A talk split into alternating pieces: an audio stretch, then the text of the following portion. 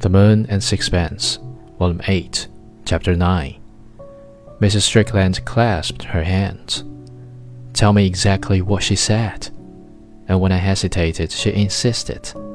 I particularly want to know. You know the way people talk. She's not very reliable, is she? She said your husband had left you. Is that all? I did not choose to repeat Rose Waterford's part in reference to a girl from the tea shop. I lied. She didn't say anything about his going with anyone. No. That's all I wanted to know. I was a little puzzled, but at all events, I understood that I might now take my leave.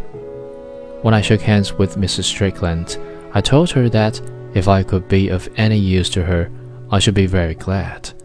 She smiled wanly. Thank you so much. I don't know that anybody can do anything for me. Too shy to express my sympathy, I turned to say goodbye to the colonel. He did not take my hand. I'm just coming. If you are walking up Victoria Street, I'll come along with you. All right, I said.